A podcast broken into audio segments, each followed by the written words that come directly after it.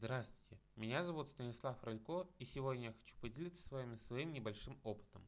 Начав заниматься сетевым маркетингом как бизнесом, я столкнулся с тем, что огромное количество литературы, тренингов и семинаров по своей сути больше предназначены для людей, которые являются экстравертами. Эти тренинги и книги рассказывают о людях, которые все делают без малейших раздумий и сомнений. Им все дается легко, потому что им легко общаться с незнакомыми людьми, они легко начинают с кем-то незнакомым говорить первыми. Они могут провести свою презентацию или тренинг там, где экстраверту это сделать гораздо сложнее или практически невозможно. Потому что интроверты по своей сути закрытые люди. Они много знают, но общение с малознакомыми людьми им дается гораздо сложнее. А иногда это и невозможно. Я тоже так думал раньше. Прочитав огромное количество книг, Посетив немыслимое количество тренингов, я узнал следующее. Мнение о том, что в сетевом маркетинге успеха могут добиться только экстраверты, оно доминирующее. Но могу сказать, что оно ошибочное. Успеха могут добиться все. Экстраверту, безусловно, сделать это будет легче, потому что он по своей натуре легко общается с людьми.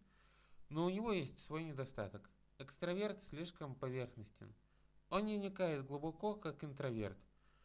Интроверту на подготовку нужно больше времени, чем экстраверту, но сделает это он это гораздо глубже.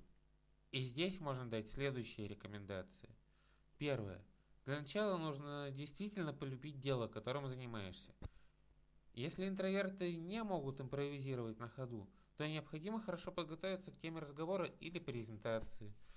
Ну и следующим пунктом является то, что интроверты всегда могут прикинуться экстравертами – провести встречу или презентацию и вернуться в свое нормальное состояние.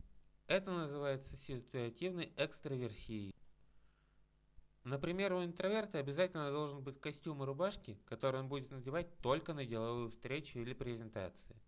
Надев этот костюм, у интроверта будет включаться механизм экстраверта. В этом костюме и рубашках нельзя ходить просто в гости или театр, потому что костюм должен ассоциироваться именно с ролью экстраверта. Он поможет вам быстрее и легче преобразиться на время в экстраверта, ведь в театре или гостях. Вы не будете брать на себя роль, которую берете, когда проводите презентацию. Там совершенно другое. Интроверту также тяжело проводить офлайн и онлайн презентации, потому что они предполагают какое-то взаимодействие с аудиторией. Если вы не хотите просто провести презентацию, а чтобы люди выполнили то, что вы от них хотите. Например, стали вашими партнерами в бизнесе сетевого маркетинга. Для этого можно надеть очки, которые будут доминировать на вашем лице и отвлекать на себя внимание.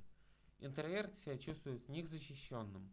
Он как бы внутри этого домика, а снаружи опять действует экстраверт.